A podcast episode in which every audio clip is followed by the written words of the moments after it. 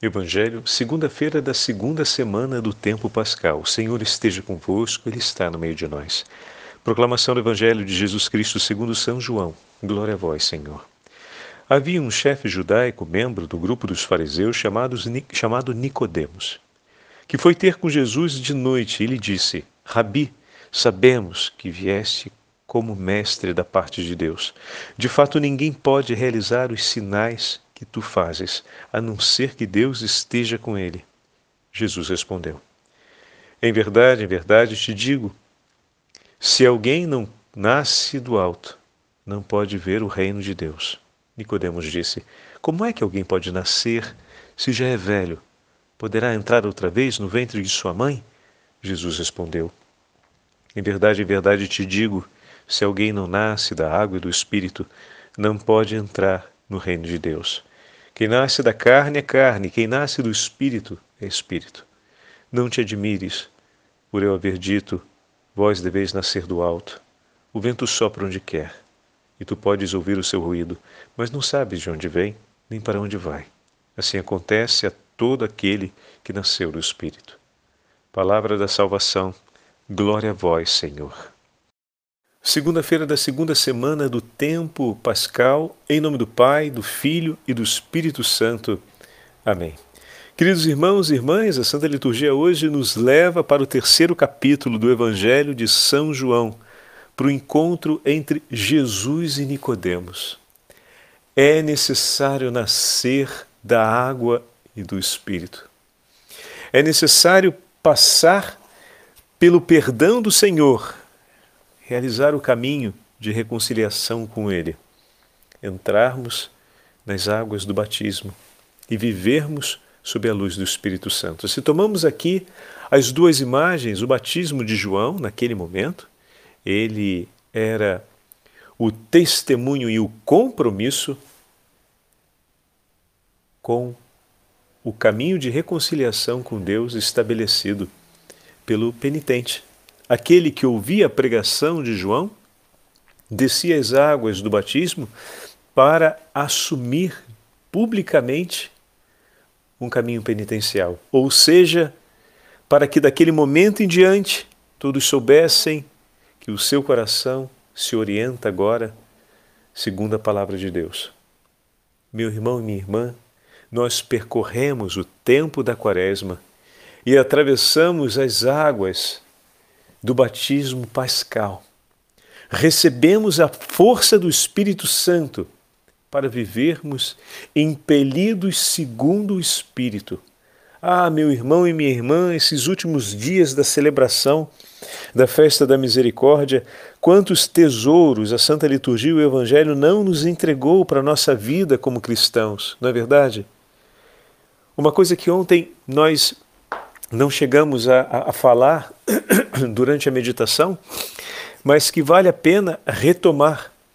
O diálogo entre Jesus e Tomé. Vocês perceberam um pequenino detalhe? São Tomé, com as palavras que disse, né? pois ele declarou: Se eu não tocar nas suas chagas, se eu não colocar a mão do seu lado, eu não vou acreditar. Ou seja, depois de tudo que o bom Jesus passou. É importante a gente ter isso presente, né?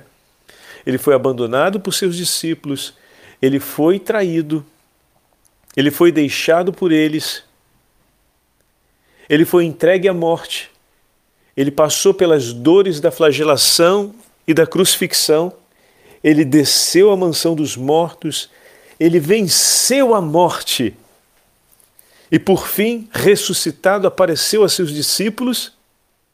E depois disso tudo, Tomé ainda diz que para acreditar, ele precisa cumprir ainda uma exigência sua. Ele, Jesus, precisa cumprir ainda uma exigência sua.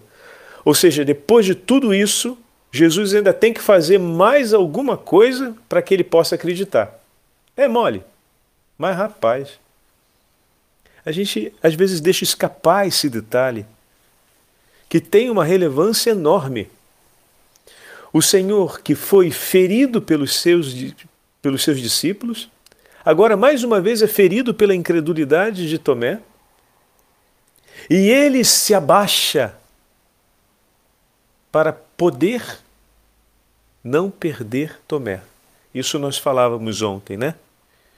Que se um homem quer ser grande diante de Deus, diante do, do Senhor, se quer ser grande junto com o Senhor, ele precisa aprender a se abaixar como Cristo se abaixou para não perder o seu irmão.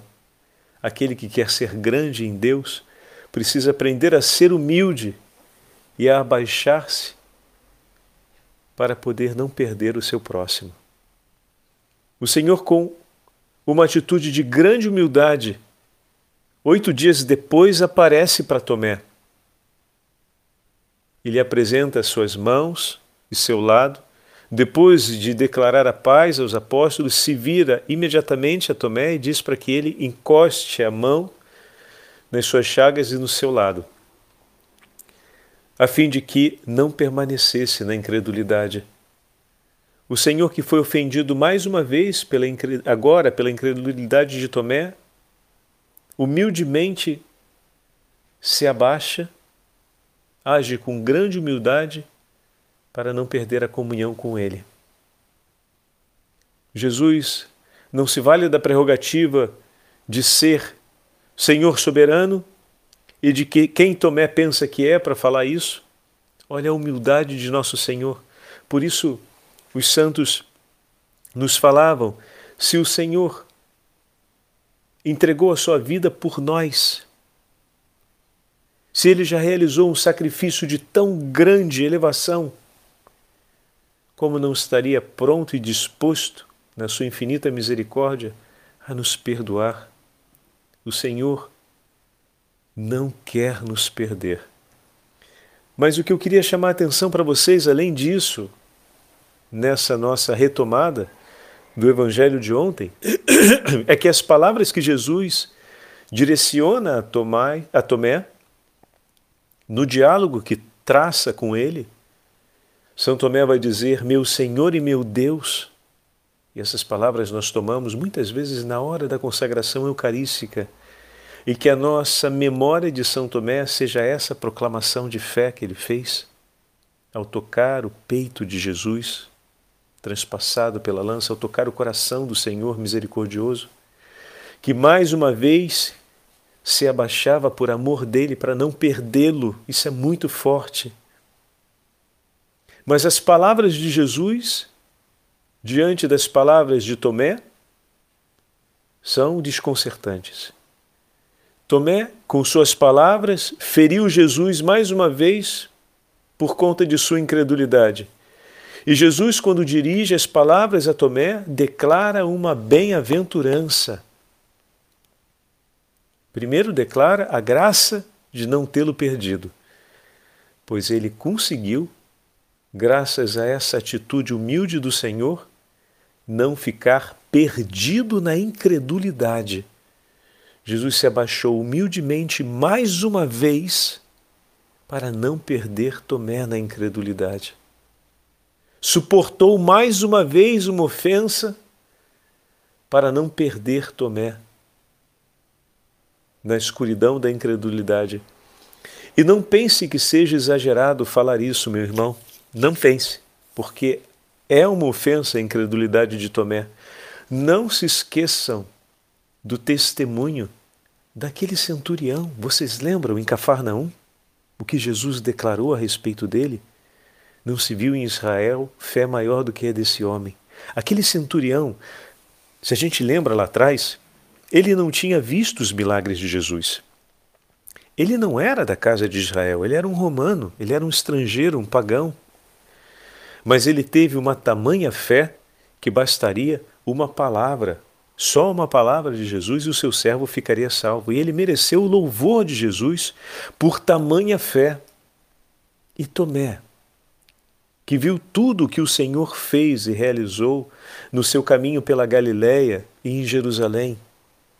Ele que viu o Senhor ressuscitar Lázaro. Ele que viu o poder do Senhor na Santa Ceia declarado no amor por eles. Ele que ouviu palavras tão doces e tão amáveis de Jesus, tão suaves e tão cheias de vida. ele que viu o bom pastor pregar, ele que viu o bom pastor seguir ao encontro das ovelhas perdidas da casa de Israel, ele que estava sendo agora alcançado pelo testemunho de Jesus ressuscitado,